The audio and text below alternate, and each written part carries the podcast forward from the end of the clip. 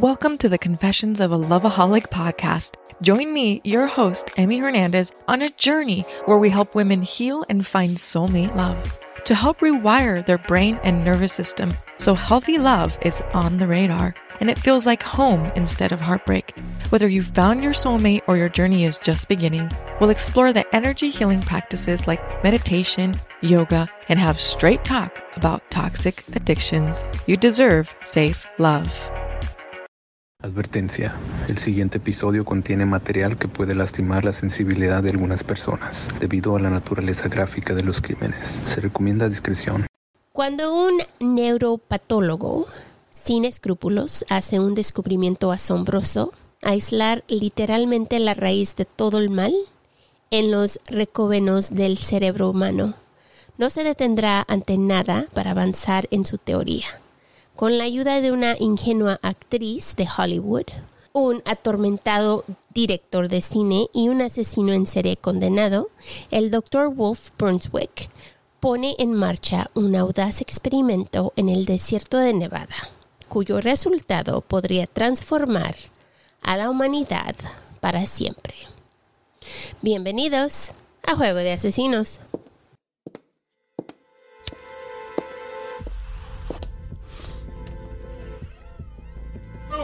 No, no, no, no, don't do it.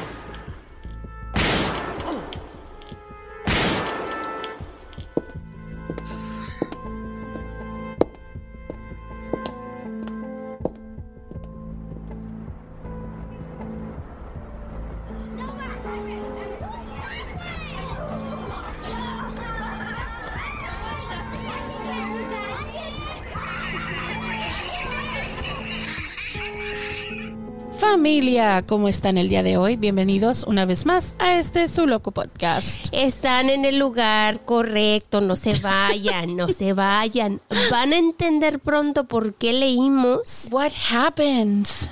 esta parte de este libro. Este sinopsis lo hicimos porque tiene que ver con esta historia. Así que lo van a entender al final.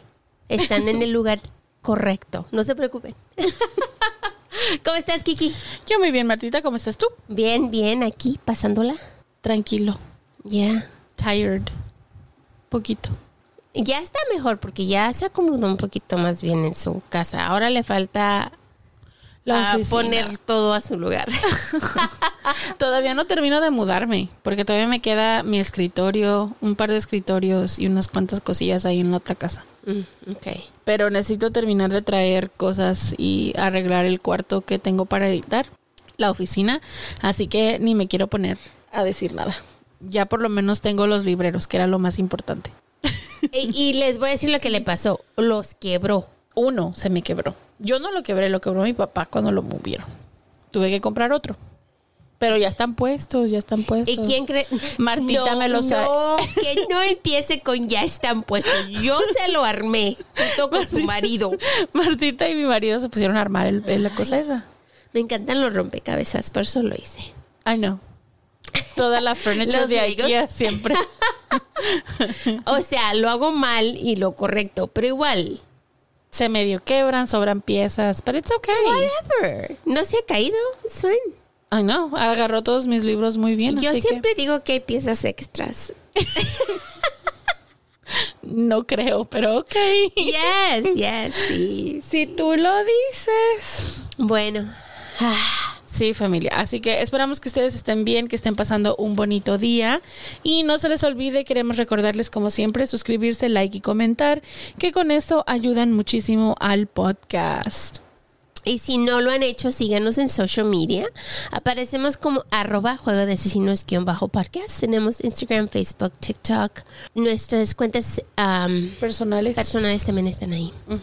So, if you wanna follow us, I know. please. Nomás no tenemos Twitter. No. Porque Twitter es el diablo. But that's it. Así que si no nos siguen en social media, los estamos juzgando, ¿eh? Oh, yeah, harshly. También tenemos nuestra tienda de mercancía, no se les olvide, siempre está abierta. Los links se los dejo siempre en la cajita de descripción. Y mil gracias a nuestros iBox Premiums y patrones. Gracias a ustedes hemos crecido mucho este podcast, hemos mejorado. Así que besotes, les agradecemos todo su apoyo. Sí, muchísimas gracias, les debemos un montón, les apreciamos muchísimo, gracias por compartir y apoyar nuestro proyecto. Y ahora sí, como siempre, un pequeño recordatorio. No somos profesionales, No somos locutores, ni narradoras, ni investigadoras, ni abogadas, ni policías. ni especialistas de ningún tipo. No, solo somos dos simples mortales a las que les gusta mucho el true crime. Y hacemos muchísimo research para los casos que aquí se presentan. Usamos el spanglish porque es lo que nos fluye. Este podcast es una combinación extraña entre true crime y risas, Y no, no nos reímos del crimen. ni de las víctimas. Nos reímos de nuestros muy malos ejemplos, Malísimos, tonterías, mala pronunciación. usually me, Yeah, me too. Entre otras cosas. Si en algún momento crees que el true crime y la risa no van de la mano, No somos el podcast para ti. Sorry, bye. lo sentimos, no te vamos a gustar, créenos. Pero te agradecemos que es intentado. Y esperamos que encuentres el podcast de tu agrado dentro de cualquier plataforma donde escuchas podcast. Yo soy Marta. Y yo soy Kiki. ¿Están listos? Vamos a jugar. Blake Leibel nació el 8 de mayo de 1981 en Ontario, Canadá. Su padre, Lorne Leibel, es un hombre muy conocido y muy rico, que tiene una compañía de real estate muy prestigiosa. Su madre, Eleanor Leibel, heredó muchísimo dinero de su familia. La pareja le dio la bienvenida a dos bebés, Blake y Cody. Cuando los chicos eran adolescentes, la pareja no pudo más con su relación y se divorciaron. Los chicos tenían muchos problemas de adultos. Su hermano era adicto al póker. Blake tenía muchos nervios de la adicción de su hermano y de todo lo que debía, ya que él jugaba con gente muy poderosa y muy peligrosa. Creía que gracias a su hermano estos hombres iban a lastimar no solo a él, pero a la familia entera. Ya, ten cuidado. Esos juegos. Es muy peligroso, especialmente veces- si estás jugando con alguien que... Y estamos hablando de personas que tienen millones. O sea, para ellos un juego no, no pierdes cualquier cosita, ¿no? O sea, ellos juegan Cantidades, cantidades altas, ya. enormes. Pues Cody vendía casas como su padre y también tenía una empresa de música. A pesar de tener tantos negocios, los chicos no se preocupaban por nada, ya que sus padres les daban todo el dinero que ellos necesitaban y los negocios, entre comillas, eran solo para pasar el tiempo. Ah, quisiera. esa, viva, esa vida de ricos, ah, yo siempre me la imagino, digo, ¿cómo será vivir así? Siento a veces, fíjate, eso era lo que estábamos hablando el otro día, no sé con quién estaba platicando de eso, pero siento que a veces, mientras, siento que mientras más dinero tienes, más problemas tienes, probablemente. Maybe. Y a lo mejor esa, esa sensación de, sí me puedo comprar todo esto, pero tener una presión más grande por continuar teniendo lo que tienes. Maybe, porque, pero yo digo, ¿cómo? Hay veces que cuando sigues a personas famosas en, en social media, ¿no? Por ejemplo, le miras lo que hacen. O el lado bueno de lo que hacen. Right. El, mir- miras el lado bueno de lo que hacen. Y nosotros, por un ejemplo, si vamos a ir de vacaciones, siempre te la piensas. ¿Cuántos días vas a durar? ¿Cuánto vas a gastar? ¿Qué vas a hacer? ¿No? Ellos no se preocupan por nada. Se van y se divierten. Y yo, True. ¿qué será vivir una vida así? Que nomás te puedes ir y divertir. Ya. Sin know. preocuparse Sounds like fun. de dónde va a venir el dinero para comer ese día. Si puedo tomarme el día libre para no tener que... Ya, porque a pesar de que te vas de vacaciones, tienes que pedir el, el día libre del trabajo que tal vez no te van a pagar. Especialmente si no tienes tiempo de vacaciones en tu trabajo. Así que sí está un poquito más cabrón. Come on, think about it. True. Pues su abuelo materno hizo todo su dinero muchos años atrás cuando inventó un plástico, un tipo de plástico. Gracias a eso, su padre era muy conocido en la comunidad y pudo salir adelante con su compañía de ventas de casa, que se hizo muy prestigiosa. O sea, estamos hablando de la familia viene de dinero. Si él va a vender casas, le va a vender casas a estas personas que tienen muchísimo dinero. Entonces, inmediatamente este hombre abre su negocio y se convierte en uno de los más prestigiosos. ¿Por qué? Porque le estás vendiendo a personas con mucho dinero. Pues a pesar de que los padres de Blake se separaron, la pareja jamás sufrió por problemas de dinero, ya que todo los dos tenían mucho dinero antes y después del matrimonio, ¿no? Y esto es algo que se dice mucho en, los chismes, que esta pareja que Blake tenía muchos problemas en casa, que porque los padres siempre se peleaban por dinero y que esto y aquello. Y eso no es cierto, porque los dos son trust fund babies, tenían muchísimo dinero. De dinero, por lo menos, no se peleaban. Bueno, a lo mejor para quién le iban a dejar qué. No, porque tenían un prenup Ok. antes Así. de entrar al, al, al matrimonio, tenían prenup, porque los dos eran de Mucho dinero. muchísimo dinero. Y tú sabes que yo pienso, digo yo, cuando se casan y tienen un prenup, ay amor, like, is there? Probably, pero también al mismo tiempo te metes con la cabeza fría porque para no que no me chingues si algo sucede, porque I mean, Es que se me hace tan raro, así como muy frío. no, yo creo que es inteligente. No, de que es inteligente sí, pero digo yo, te ah, conoces a un hombre, te enamoras y luego te dice, firma el papelito para que no me quites nada si me ibas de ti. I mean, What? it's a smart thing to do. Because What? Wait, ¿me- me- ¿te vas a divorciar de mí? no, pero en caso de que sucediera es una buena idea. pero ponte a pensar es lo primero que te viene a la cabeza. Just saying. well, I don't know. I'm- yo no tengo ese problema. yo tampoco, pero I mean, you know, I don't think it's like a bad idea. no, no, no, es, no es bad idea. I'm just De saying hecho, pensaría, fíjate, de hecho, how cold it is. de hecho sería como tipo, si vamos a hacer ese tipo de agreement, porque en realidad el matrimonio es eso, un contrato. So, que haya un prenup antes del contrato, I think it's a good idea. Especially si tienes muchas cosas que cuidar. yo conozco a alguien que no tiene casi nada y tienen un prenup, so there's that. ¿Qué tal que en algún momento te vuelves famoso y te, o te ganas la lotería? Then might as well just to take care of it now. I'm telling you, you never fucking know. Oh, yeah, vamos a hacer. Y de eso, para que te quedes en la calle, mejor. It's all good. Wow, hablando como una señora que no tiene amor, ¿no? Kiki's like, soy famosa, fírmale aquí. Sign here, here, here, and here. Thanks.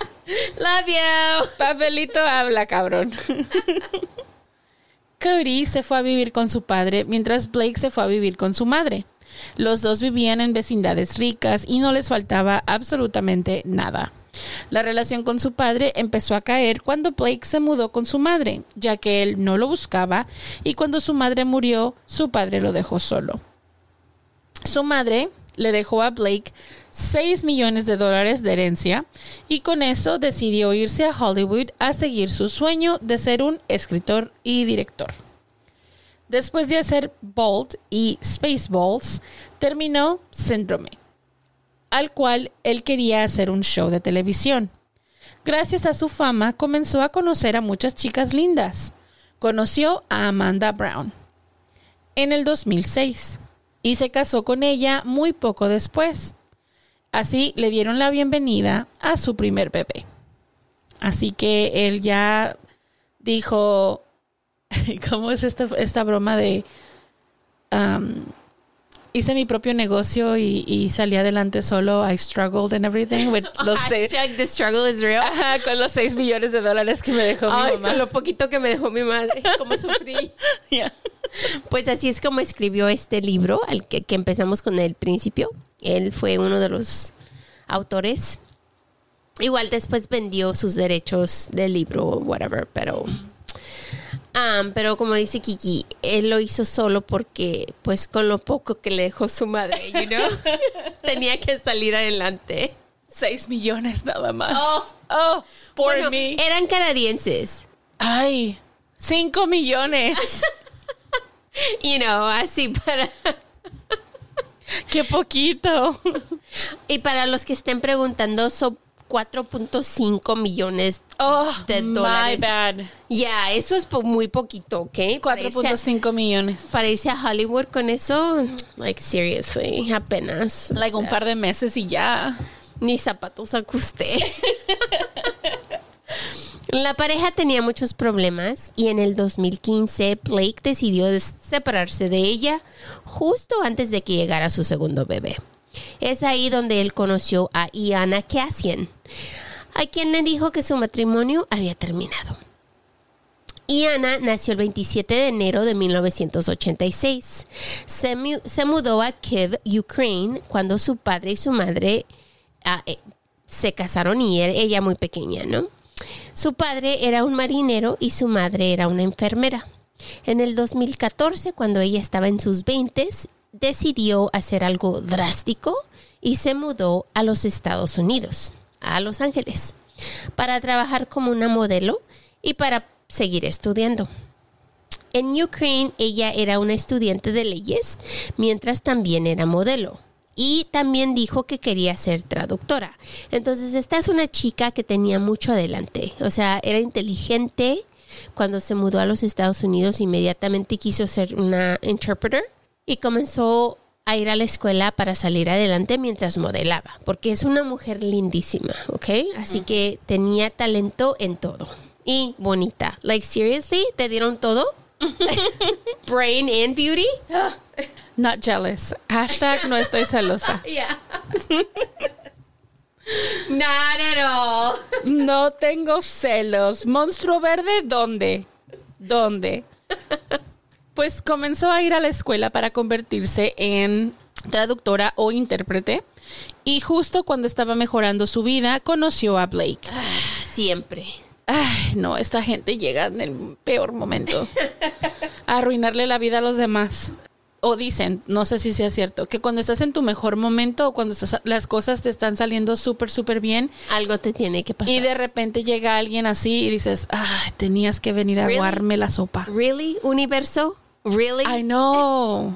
Pues le dijo que era un productor canadiense de Hollywood y que tenía varios shows en televisión. Blake se sentía arriba del mundo y su carrera estaba empezando y estaba saliendo con modelos mientras trabajaba en proyectos nuevos. Todo estaba súper bien. Y cuando Iana se dio cuenta de que estaba embarazada, pues ahí ya cambian las cosas. Le dijo a Blake la noticia y él estaba súper contento, que le pidió, le pidió entonces que se mudara con él. Y Ana no sabía realmente mucho de él, ya que él no le había contado casi nada. No sabía que era heredero de una familia rica, y es por eso que pudo irse a Hollywood a comenzar la carrera que él quería con el dinero que había heredado. También no sabía que él sufría de una enfermedad mental y en varias ocasiones fue culpado de abuso doméstico de su ex esposa. Ella tampoco sabía que él tenía un proyecto gráfico sobre un asesino en serie. Síndrome. La vida de Blake siempre fue muy diferente y su padre era conocido como un playboy, que muchos dicen esto él les pasó, le pasó a sus hijos. Igual, Blake tenía esposa, tenía novia y tenía amante al mismo tiempo. ¿Quién tiene tiempo? Él no hace nada. Good Lord, eso es demasiado. Kiki's like, ya me cansé. Like, seriously. La familia de Blake pasó todo el tiempo en escándalos que involucraban drogas, prosti- prostitución y también su padre fue culpado de usar drogas ilegales en 1976 durante los Juegos Olímpicos. Él era un... eh, iba a Olympian, Competidor. un competidor en los Olímpicos, pero usó drogas y pues lo cacharon, ¿no? Así que fue un escándalo para toda la familia. Ah. Su abuela paterna también era muy conocida en la comunidad, ya que ella sufría mucho de una enfermedad mental que la llevó al hospital, al hospital psiquiátrico, psiquiátrico en varias ocasiones, y esto causó muchísimo chisme entre todos los que lo conocían. Entonces, los que conocían a toda la familia, más que nada. Pero se dice que había muchos problemas mentales en la familia y se cree que de ahí es donde, porque igual su madre los tenía, pero no igual a Blake. Pero cuando Blake nació, él comenzó a tener muchos problemas también. Su hermano casi no. Así como que unos sí, unos no. Y esto es, es típico, ¿no? Hay personas que, que tienen problemas mentales en la familia, pero no todos necesariamente los tienen O si los tienes, no los tienes tan... tan graves. Ajá, porque puede ser como un espectro, o sea, puedes caer en cualquier área donde a lo mejor se te dificultan ciertas cosas, pero otras no. Sí, porque el abuelo no, pero la abuela sí. La madre no, pero el hijo sí. Y la madre tenía poquito, o sea, tenía, es- tenía cositas que ella... Por eso te digo, a lo mejor la no no lo quiero llamar como la funcionalidad, pero es más como estar en diferentes áreas del espectro. Es como a veces, pues, unas cosas ser más difíciles o más complejas que otras. Entonces, en este momento es como tienen ahí, ah, ah, tienen un problema de salud mental que, que es recurrente en la familia. Right. Justo cuando empezó la relación con Iana, Blake comenzó a sufrir más y más de su enfermedad mental. A pesar de ser un poco raro, entre comillas, era un buen chico con buenos modales y sus decisiones a lo largo del 2015 se volvieron cada vez más erráticas y perturbadoras para sus amigos y familiares. Lo que Iana no sabía era que, además del estrés que le producía el divorcio de su mujer y los problemas para adaptarse a su nueva relación con ella, Blake también mantenía una aventura con una colega llamada Constance Bucafurri. Poco después del nacimiento de su bebé Diana, Bucafurri levantó una demanda en contra de Blake diciendo que él la había violado y se cree que lo hizo porque Blake la corrió de una de sus casas. Cuando llegó la policía a la casa de Blake, trataron de detenerlo y Blake se enfureció y comenzó a pelear contra ellos. Tuvieron que usar el taser para calmarlo y esto causó un caos y muchos de sus vecinos miraron toda esta escena, o sea, ahí de chismosos afuera con la con la aspirando el sacato. aspirando el zacate, Iba aspirando you el know? zacate. Así. Sí. I mean, yo nunca lo he hecho, pero you know. I mean, sí toca. Los amigos de su ex esposa Amanda Brown afirmaron que Amanda creía que el incidente de la pistola eléctrica creó un estado mental de ira psicótica en Blake. A pesar de estar en muchos problemas, Blake continuaba preocupándose por su hermano y por la adicción de su hermano. Mientras Blake estaba encarcelado, su novia Iana contactó a la ex esposa de Blake, Amanda, y le pidió ayuda para poder sacarlo con una fianza de 100 mil dólares. Lo que Iana no sabía es que era es que Amanda y Constance, la amor o El amante. el amante, estaban chismeando sobre Iana y las dos la querían deportar. Oh. Entonces la amante No y la ex estaban hablando de la novia en vez de I mean, women supporting women.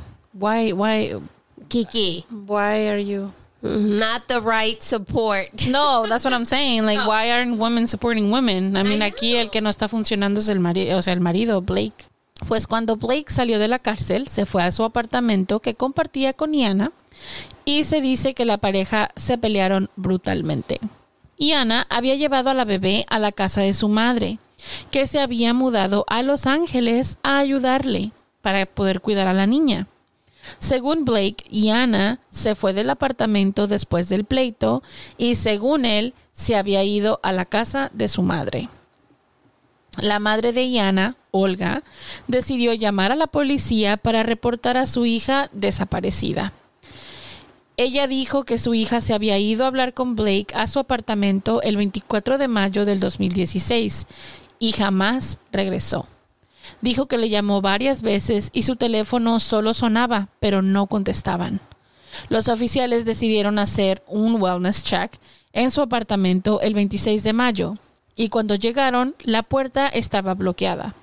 Trataron de abrirla varias veces hasta que por fin lo lograron, solo para descubrir la escena más horrible que ellos habían visto. Iana se estaba recuperando de su parto ya que le hicieron una cesárea y Blake le dijo varias veces que la iba a dejar si ella no tenía relaciones sexuales con él. Um, I'm sorry, pero apenas salí de tener una bebé. Like, me acaban de abrir literalmente en dos. Ya. Literalmente te parten en dos para poder sacar al bebé. También en varias ocasiones le dijo que la iba a dejar por otra mujer. Y Ana no quería que él la dejara y por eso le llamó a su madre para que su madre se mudara a Los Ángeles para que cuidara a la bebé. Se dice que la bebé vivía con la abuela casi todo el tiempo y que Ana se pasaba los días con su madre para mirar a su hija. Él dijo que la bebé necesitaba irse con su madre de Iana para que ellos trabajaran en su relación romántica. Olga, la madre de Iana, le dijo varias veces a su hija que lo dejara, ya que él la controlaba muchísimo. Blake le pedía a Iana que hiciera todo por él y ella lo hacía. Híjole. Típico caso de violencia Y la doméstica. madre, imagínate cómo se sentía. Me imagino que ha de haber estado así de, ay, mi hija, no hagas esto. Mira, ponte Yo pienso que es bebé". desesperante, ajá. I mean, he estado en esa situación, he estado en los dos, en los dos, um, ¿cómo se dice? La vida ha sido curiosa conmigo que he estado en las dos áreas, en los dos lados de la situación. Y si es un poco, a veces para las personas que están por fuera, un poco desesperante, ¿no? Tratar de que quieres salvar a tu familiar, que no quieres que le esté pasando nada malo, pero al mismo tiempo también la violencia doméstica funciona de una forma muy distinta a lo que tú pensarías, ¿no? Entonces, pues, sí entiendo por qué la, la, la mamá, si sabes, la mamá está preocupada por ella.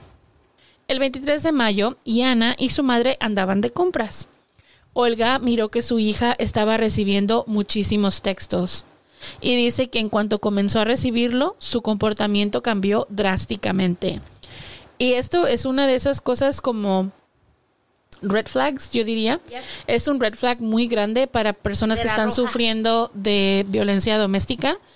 El, cuando te están aterrorizando con, la- con las llamadas y el hecho de que te sientas tú con miedo de no si se entera que estoy aquí afuera, no si este qué va a pasar, si Y solo con un texto. Exactamente, que con, que con el simple hecho de que te manden un mensaje o te llenen el teléfono de mensajes, tú ya sepas que algo malo va a suceder, eso es una bandera roja de la relación en la que estás. O que te dé miedo regresar a casa por, porque, porque no sabes es qué vas a encontrar. Ajá. Eso es una bandera roja. Pues ella dice que le dijo a su madre que no podía quedarse más tiempo y que tenía que estar al lado de Blake. Y se fue. Esa fue la última vez que su madre la vio con vida. Al día siguiente es cuando su madre, en pánico, le habló a la policía para que se fueran a checarla, porque no estaba contestando sus llamadas ni sus textos. La policía sabía que Blake había salido de la cárcel y es por eso que se preocuparon y decidieron abrir la puerta. I mean, tienen probable cause. Él es agresivo, viene, tiene este background de violencia porque sus ex estaba quejando de esto y ella no aparece. Entonces, tienen, claro, ya, o sea, causa todo, probable para poder abrir la todo puerta. esto les da causa probable. Exacto. Al abrir la puerta notaron que había muchos muebles en el pasillo bloqueando el camino. Ellos inmediatamente notaron sangre por todo el apartamento y sabían que algo no estaba bien.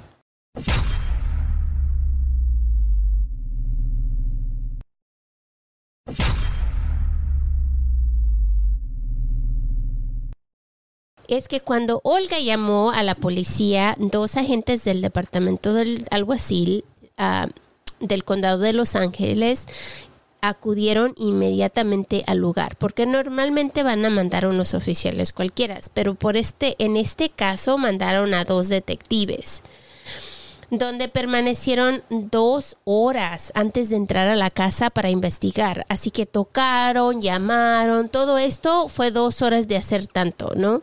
Las cortinas de la ventana del balcón estaban cerradas y los agentes no pudieron ver a nadie adentro del apartamento.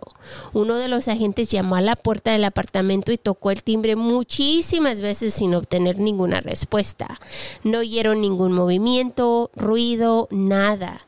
Después de obte- obtener del administrador de la propiedad el número de teléfono de Blake, ambos agentes le llamaron. Esto fue como a las 4.20 y otra vez le llamaron como a las 4.45. O sea que están llame y llame y llame, dejándole mensajes de voz, dejándole textos y le informaban que necesitaban hablar con él urgentemente y le pedían que por favor llamara al número. O sea, querían hablar con él. Blake no devolvió las llamadas, creyendo que no tenían justificación para entrar a su apartamento y, lo, y dijo, no, no tienen, no tienen por qué entrar a mi apartamento, no lo van a hacer, no voy a contestar las llamadas o que obviamente este hombre estaba pensando que no lo iban a hacer, ¿no? Los datos del teléfono celular y el video de vigilancia mostraron que el 23 de mayo Blake salió del apartamento a las 11.20 de la noche. Volvió a casa poco después de las 5 de la mañana del día siguiente y no volvió a salir hasta el 25 de mayo a las 11.45 de la noche. Los datos del teléfono celular mostraron que Blake permaneció en su apartamento desde las 11.45 de la noche del 25 de mayo hasta la 1.35 de la tarde del 26 de mayo.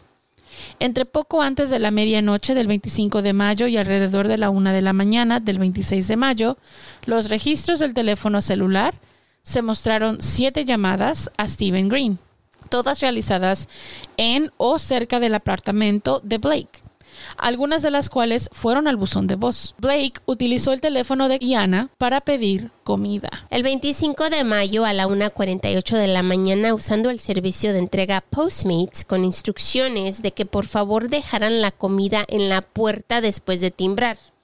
Unos segundos más tarde envió un mensaje de texto diciéndole al repartidor de Postmates que le dejaran la comida en la puerta. O sea, él estaba Déjame la comida en la puerta, toca una vez y nada más. El video de vigilancia muestra que la entrega se produjo a las 2.14 de la mañana. Blake volvió a pedir comida desde el teléfono de Iana el 26 de mayo, poco antes de las 3 de la mañana, y el video de vigilancia muestra la entrega 20 minutos después. Y lo primero que pensé es, a las 3 de la mañana estás pidiendo Postmates y digo, oh, es Los Ángeles, oh, I get it. Yeah. Ahí están toda la noche y el día. I was gonna say, es igual que San Francisco, es nunca duermen. Ya, nunca duermen, porque al principio digo, ¿cómo vas a pedir a la...? ah, ya. They don't sleep. sleep is for los weak. ¿Cómo? El, el- su- ¿Cómo dormir es para los débiles? Y los viejitos yo. y yo. El 26 de mayo, Olga llamó, envió mensajes de texto y texteó varias veces entre la 1.45 de la mañana y las 11 de la mañana, pero Yana no respondió a ninguno de estos mensajes. En un mensaje de texto enviado poco antes de las 3, Olga escribió en ruso, y la citaré, Yana, contéstame, ¿estás viva, querida hija? He llamado a la policía porque te tiene ahí retenida. Estoy aquí y toqué la puerta. Contéstame. Esa misma mañana, Olga regresó al apartamento de su hija.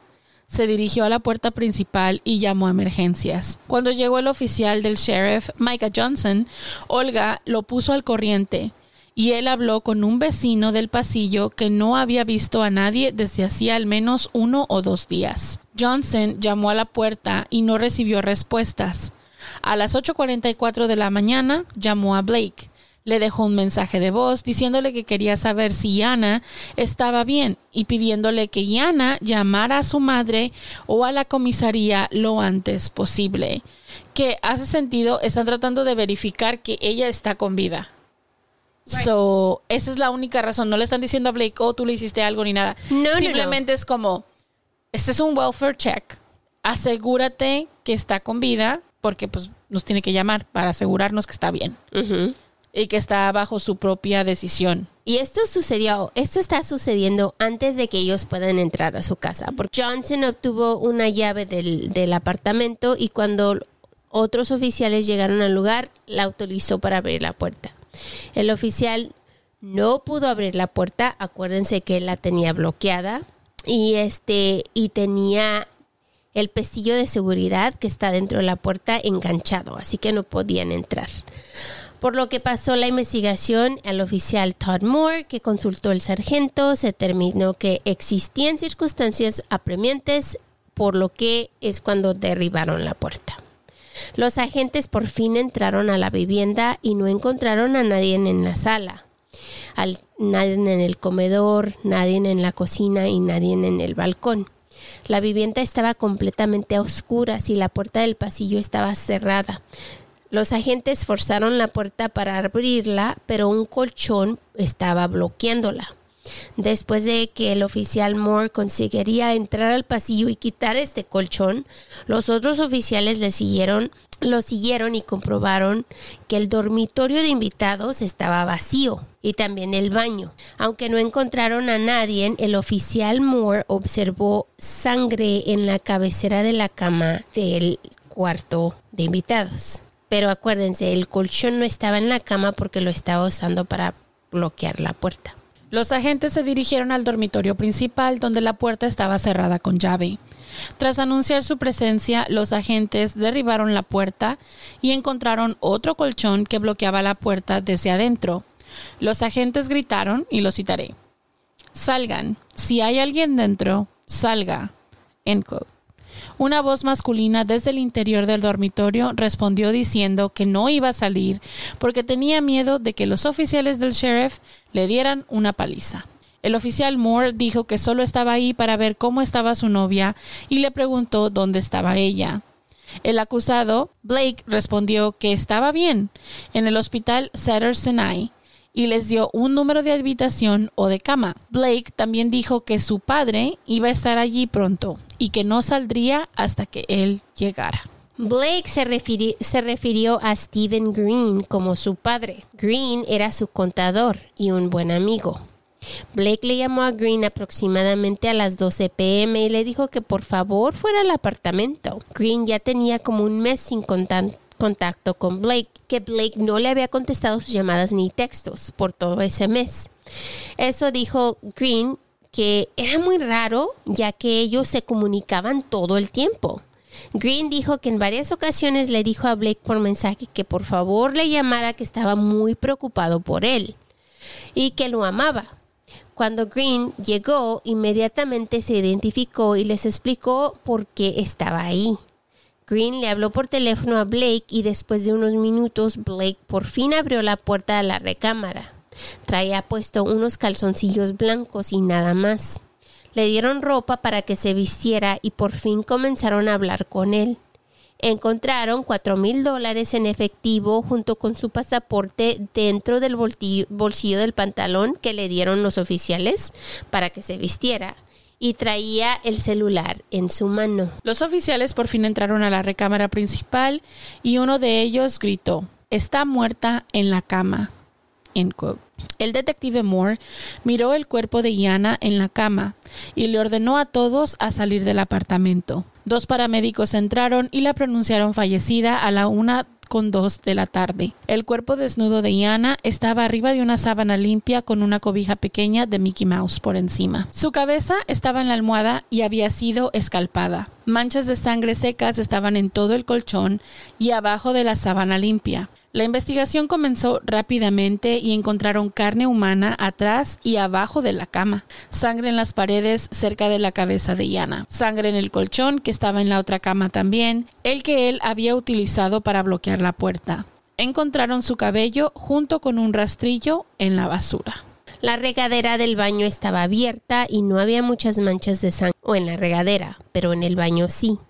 Había sangre en el zinc, en el piso, en la pared, en los cajones, las toallas y mucho cabello en el drain, o sea, donde se va el agua del baño. En la cocina había sangre en el comedor también, también en el baño del pasillo. Tenía muchas manchas de sangre. Los apartamentos tienen basureros, de esos que están conectados por un tubo, o sea que tienen un hoyito, una puertita. Y estos van, son como tubos que van a basureros grandes. O sea, si estás en el segundo piso, le metes la basura por este hoyo y se va al basurero grande. Los apartamentos tienen basureros por todo, por todos lados y todos están conectados a estos basureros grandes. Hay varios, ¿no? Los inquilinos solo tiran la basura por el hoyo en la pared y esto cae abajo. Entonces los oficiales inmediatamente fueron a estos basureros y encontraron mucha evidencia, no solo en el basurero, pero también en el hoyo, que estaba a 20 pies del apartamento de Blake e Iana. Encontraron sábanas, toallas, ropa, tapetes y toallas de cocina, todo llenas de sangre y también encontraron partes de restos humanos que incluía pedazos de piel y hasta uno de sus oídos. El médico forense dijo que pertenecía a Iana después de prueba de ADN. Todo esto estaba en una bolsa de esas grandes de basura, de esas negras. Entonces él puso esta- todo esto en, en una bolsa de basura y lo tiró por el hoyo. De acuerdo a Toronto Sun, el doctor Jonathan Lucas, el médico forense del Departamento de Los Ángeles, dijo en su reporte que el cuero cabelludo de Yana Cassian no estaba pegado a su cabeza y jamás fue encontrado. Su cráneo fue raspado hasta el cerebro y solo se encontraron pocas partes de piel en la base de su cuello.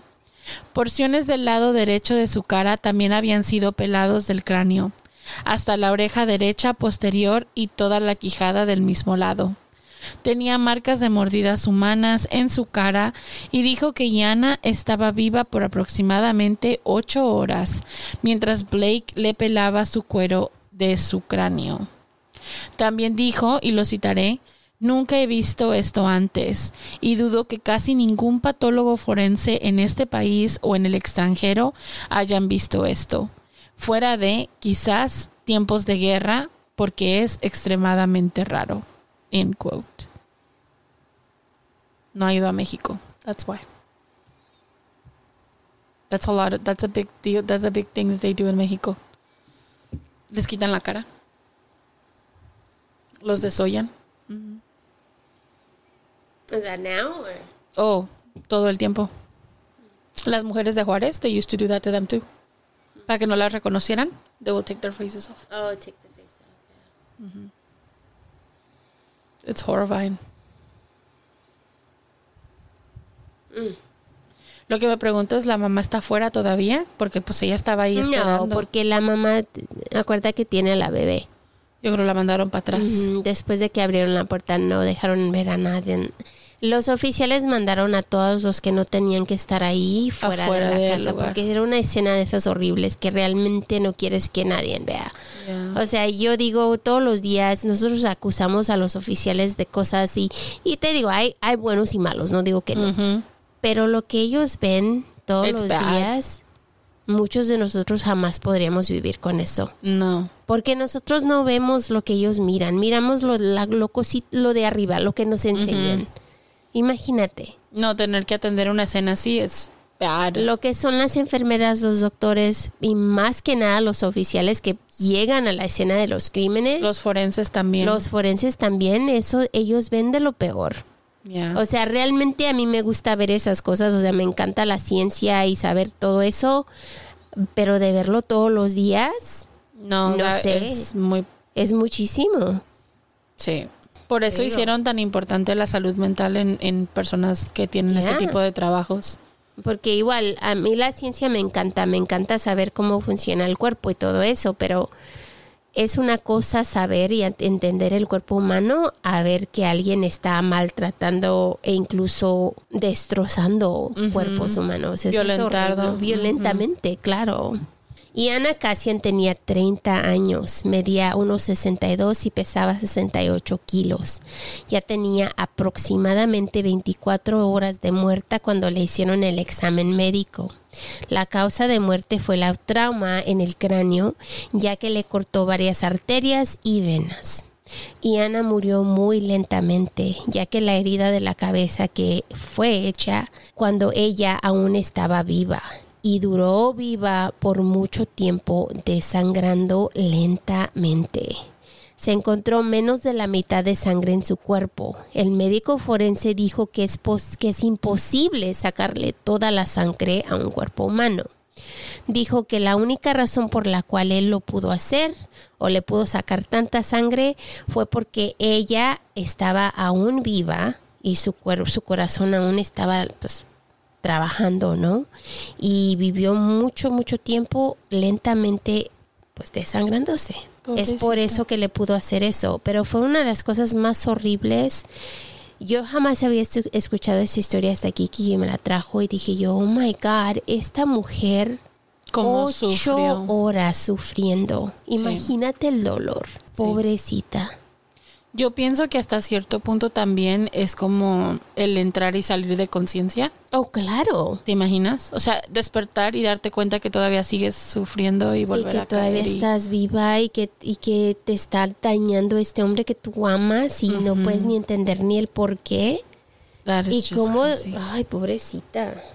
El doctor Lucas opinó que la, dejarla de sangrar podría haberse realizado colocando a Iana en una tina de baño con la cabeza más abajo que los pies, con agua corriendo sobre la cabeza y la oreja arrancadas. El agua habría lavado la sangre de las zonas abiertas, aumentando el flujo sanguíneo e impidiendo cualquier tipo de coagulación en las zonas lesionadas.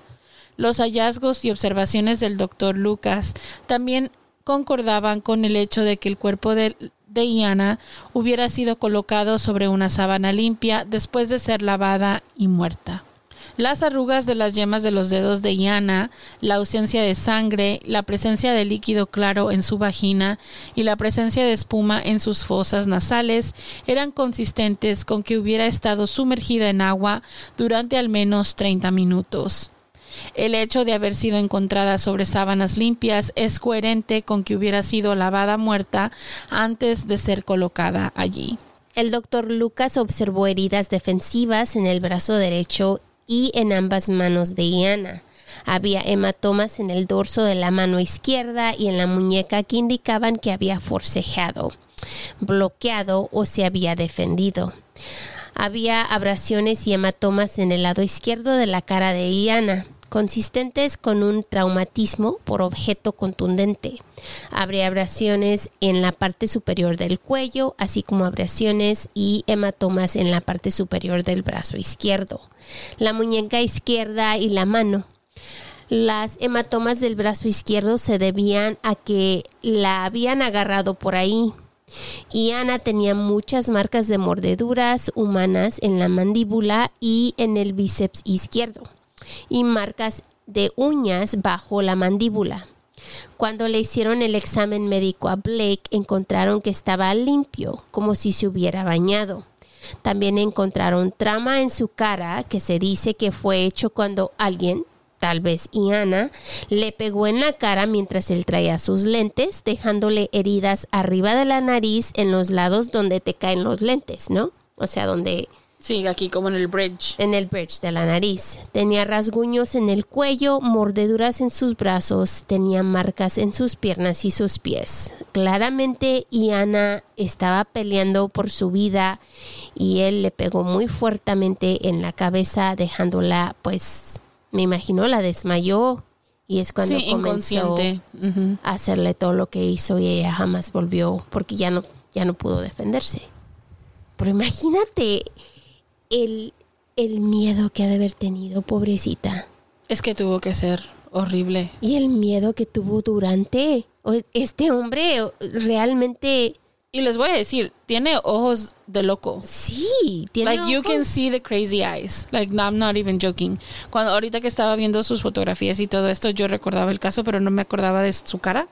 Y ahora que veo las fotografías. Este es, el mugshot. Esta fue tomada en cuanto fue arrestado, Y tiene la cara así como de los ojos super obviamente está sufriendo algo. Algo. Algo. It's, esta pobre mujer.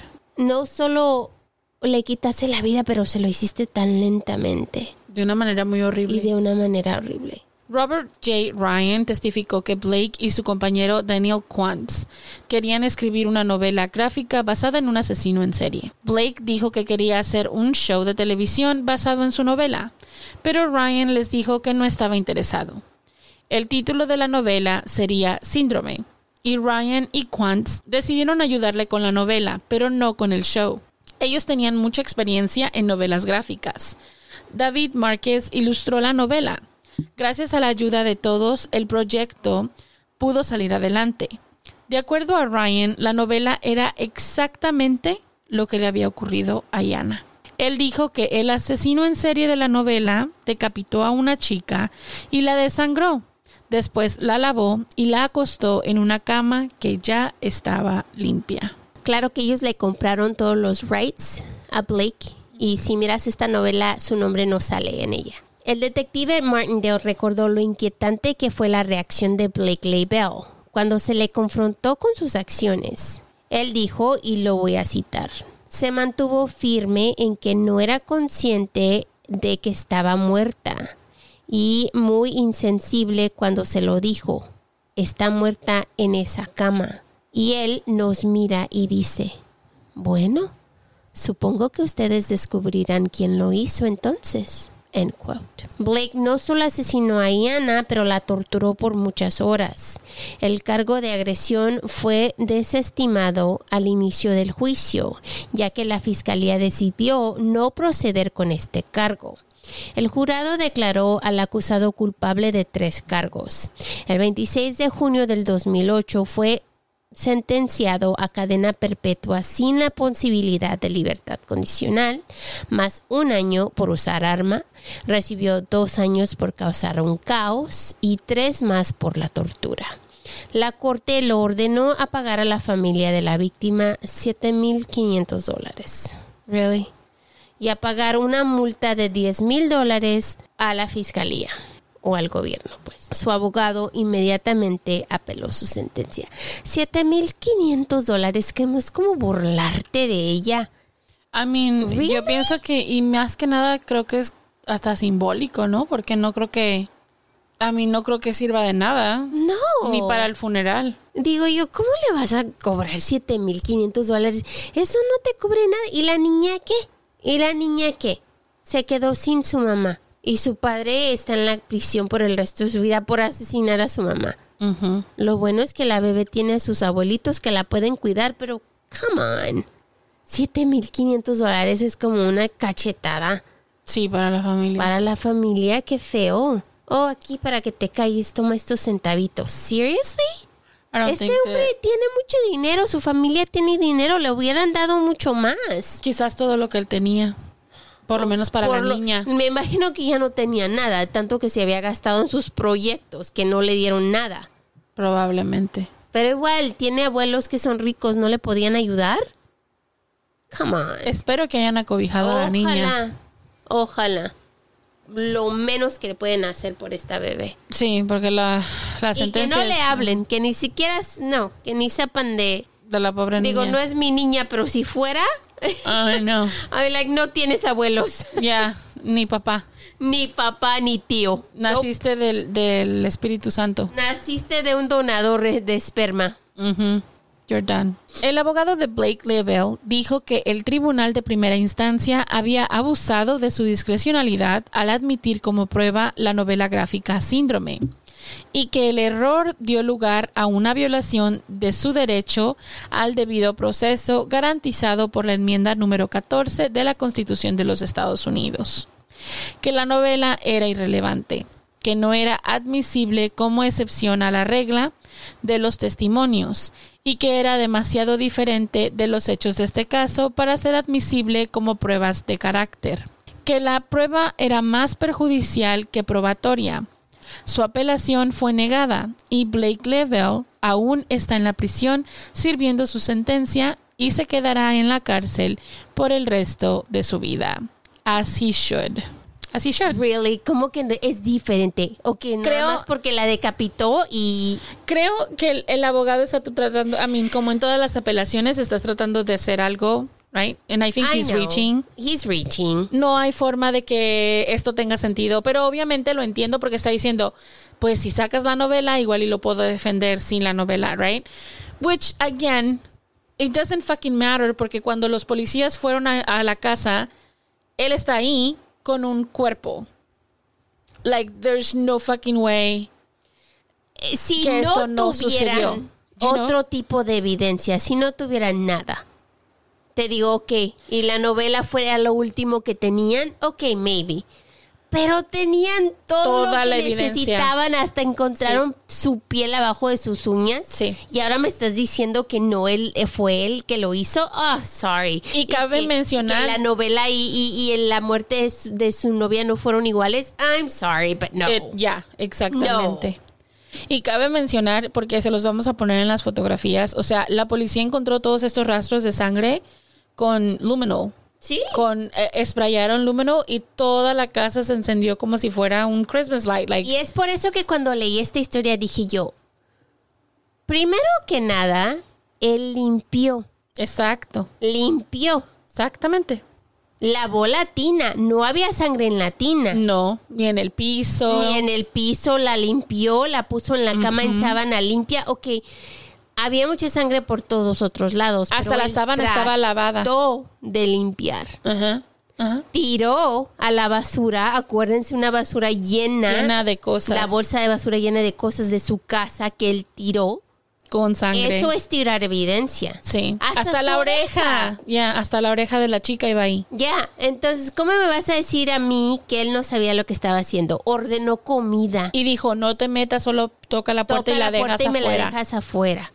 Like, Varias veces mandó este mensaje a Postmates para que no lo tocaran, para que no... Además bloqueaba las puertas con los colchones. O sea, come on. Come on. Y cuando le preguntaron dónde estaba, dijo que estaba en el hospital, hasta les dio número, Número de, de cuarto. cuarto. Like, come on. Y uno lo curioso que se me hace, a mí no estoy diciendo que debería hacerlo, pero lo que se me hace muy curioso es que no haya utilizado am, la defensa de insanity. Porque tenía enfermedad mental y a lo mejor hubiera podido darle por ahí, pero no lo, no Me lo intentó. imagino que no lo intentó por tanto evidencia que dijo que estaba tratando de quitar evidencia. Y no al lavarse y todo eso, ha de haber dicho, "Mm, a lo mejor eso no me sirve. Y el abogado sabes, probablemente le dijo, es que eso no te sirve. Y es que nosotros siempre les hemos dicho y lo seguimos repitiendo y lo vamos a seguir repitiendo toda la vida, es tener una enfermedad mental no significa, you know, que estás, estás loco. Que estás loco, exactamente. O sea, y no loco en la palabra de, oh, estoy loco, sino para la corte. Insanidad para la corte significa que no sabes entre correcto e incorrecto. Y el caso es que él limpió, lavó, se deshizo de cosas. Todo eso indica que supo que lo que hizo estaba incorrecto. I- igual pónganse a pensar en estos días, no llamamos a las personas locas ya. No, es no, una no. de esas cosas que era de antes, todos los, a todos se le llamaba loco. A mí hasta las personas que nacían con a Down syndrome les decían, no, están locos. No, solo porque son diferentes no son locos. Y esto fue usado mucho tiempo y ahora te están tratando de no usarlo tanto. ¿Por qué? Porque hay muchas personas con, con enfermedades mentales como dice Kiki, no solo porque tienes enfermedad mental eres loco, porque muchos de nosotros tal vez tenemos algo que mucha gente llamaría loco. No significa que estamos locos. Exacto. Mientras conozcas la definición de lo incorrecto y lo correcto, yours should Yeah, be you're tried. fine. Yep. Entonces, de esto, todo lo que hizo, lo único que no, que te dejo pasar, es que no premeditó. No, no, no. Porque fue algo que hizo, me imagino que ya llegó, él se enojó después de los textos, tal vez se enojó porque no estaba ahí cuando él llegó de la cárcel, no sé. La razón por la cual él llegó, cuando ella llegó, él se enojó y se pelearon, no, no se sabe.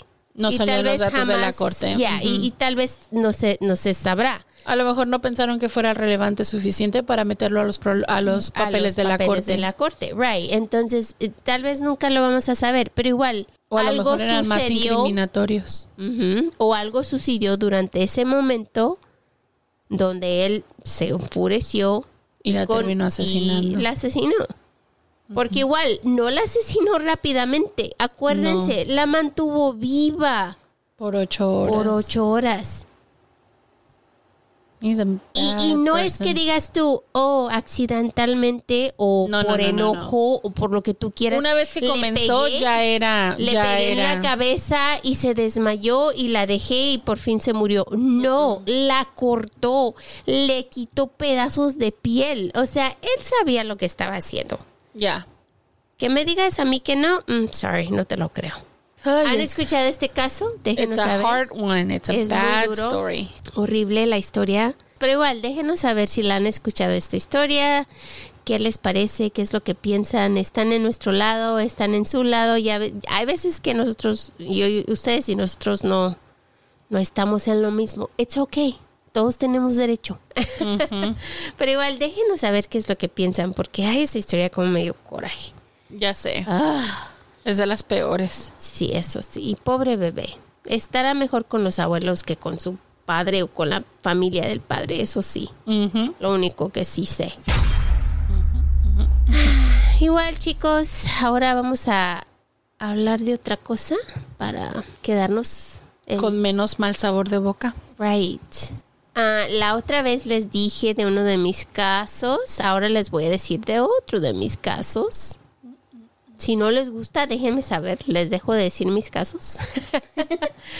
Um, ok, la otra vez hablamos del señor que se salió del ataúd. Esta semana vamos a hablar de uno de los casos que dijo yo, ¿really? ¿Por eso levantaste demanda? Así que cu- cuando se le tiró el café caliente a la persona de, de McDonald's y, y- y levantaron demanda. Esta es así. Había una familia que compró dos tumbas. Acuérdense, yo trabajo en una, un bufete de abogados donde practicamos cemetery mortuary law, um, leyes de cementerio. Y esta familia compró dos Lotes. lotes, right? Uno al lado del otro. Um, el padre lo compró para él y para su esposa. Entonces, el padre estaba aún con vida y la señora se murió. Y la señora tenía que, si estás mirando a los lotes, la señora iba a ser enterrada en el lote izquierdo y el papá en el derecho. So, no sé si ustedes saben, y yo solo sé esto porque trabajo en lo que trabajo, pero cuando van a enterrar a alguien y compran sus lotes, siempre checan, cuando vas a, a enterrar, siempre checan que no hay alguien en el pozo que vas a usar para enterrar a la persona, porque a veces pasa, igual es otra de nuestras demandas, y meten como un, no es ni tan científico ni nada, es solo una varilla de metal que la meten al, al, al piso, al, A la a tierra. la tierra Y asegurarse que no toque que algo. no toque algo. Si toca algo, hay alguien ahí. Y si no toca a nadie. knock. knock, knock. Bueno, hicieron esto, checaron, ¿no? Y, y el día del sepelio sepultaron a la señora, todo fue bien, yara, yara.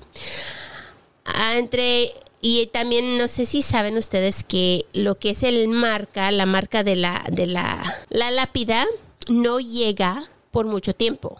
O sea, dura meses. Después de que te meten al, al A la tierra. A la tierra, tienes que durar varios meses antes de que llegue esto. No te la dan luego, luego. Ya. Es como tu diploma. Entonces, la, la familia, los hijos y el, y el papá iban a rezarle a la señora todos los días. El día que llegó la lápida, hacen nuevamente checan. Como cuando van a enterrar, checan. So, checaron dónde están. So, cuando fueron a checar, a poner la lápida, checaron como antes y se dieron cuenta que ella estaba en el lugar equivocado. Accidentalmente la pusieron donde iba el señor en vez de donde iba ella. Para mí los dos lotes No, es de la misma están familia. al lado de uno al otro. No, no, no. La familia dijo que ellos iban a rezarle a su madre todos los días y se paraban arriba de su tumba, arriba de donde ella tenía que estar y le rezaban. Pero como ella no estaba justamente abajo, no podía escucharlos cuando ellos le rezaban y levantaron demanda. Pero si está al lado. Sí. Como los confesionarios. Y luego aparte uno es buen chismoso, ni modo que muerto pues tampoco, you know? Yo sé que de muerta voy a ser bien chismosa igual que Uno ahora. es chismo, uno es chismoso. O sea, yo pienso que si te rezan aquí al ladito sí estás parando oreja. Pues claro, si te llega, Kiki, estás muerta. I mean, el fantasma no nomás se queda en la pura, en la pura donde estás That's true, enterrada. that's true. Y por eso levantaron demanda, porque dicen ellos que estaban rezando arriba de nada. Ay, la señora sí escucha, sí está a un ladito, pues. Kiki, yo pensé Además- que tú no entiendes Además, es cómo la- funciona esto. Además, es la misma, es el mismo lote de la misma familia. O sea, una vez que la señora pues falleció, está enterrada. Espera que te digo la próxima vez la otra historia. Oh my God. Así que si ustedes dicen, Cuando ¿qué dicen que tipo los. de ley? Ah, pues este tipo de ley. De veras que cuando dicen que en los Estados Unidos todo, todo se puede llevar a corte, todo se puede llevar a corte. Acuérdense, si me rezan y no estoy abajo, no puedo escuchar. Just saying. Demandas. Aquí, así que si han llegado hasta aquí, gracias por escuchar. Déjenme saber, ¿les gustan mis historias de mis casos? Si no, Ya no les cuento. paro, diles. paro. Ya no les Yo cuento soy nada de mi yo sé que trabajo. ustedes están también escuchando mis chismes, así que si no quieren, déjenme saber. Sí. El emoji de hoy, déjenos unas florecitas ahí para saber que escucharon hasta aquí. Mil gracias por ser parte de nuestra familia, los amamos, siempre estamos a gusto cuando nos juntamos para contarle chisme. Sí. Sí, la neta sí. Porque acuérdense, sin ustedes, No estaríamos aquí. que tengan lindo fin de semana, los queremos un montón y nos vemos muy, muy pronto. We love you guys. Bye. Goodbye. No olvides suscribirte, dejarnos un review, tu like y comentario, que son de mucha ayuda. Para ver fotos referentes a los casos que cubrimos y los links a nuestra tienda de mercancía, Date una vuelta por nuestras redes sociales, Facebook, Instagram, donde aparecemos como arroba o de asesinos-podcast. También tenemos TikTok, no se te olvide. estamos en Spotify, Apple, Google, Spreaker, Amazon y todas las plataformas donde escuchas podcast. We love you. Gracias por escuchar.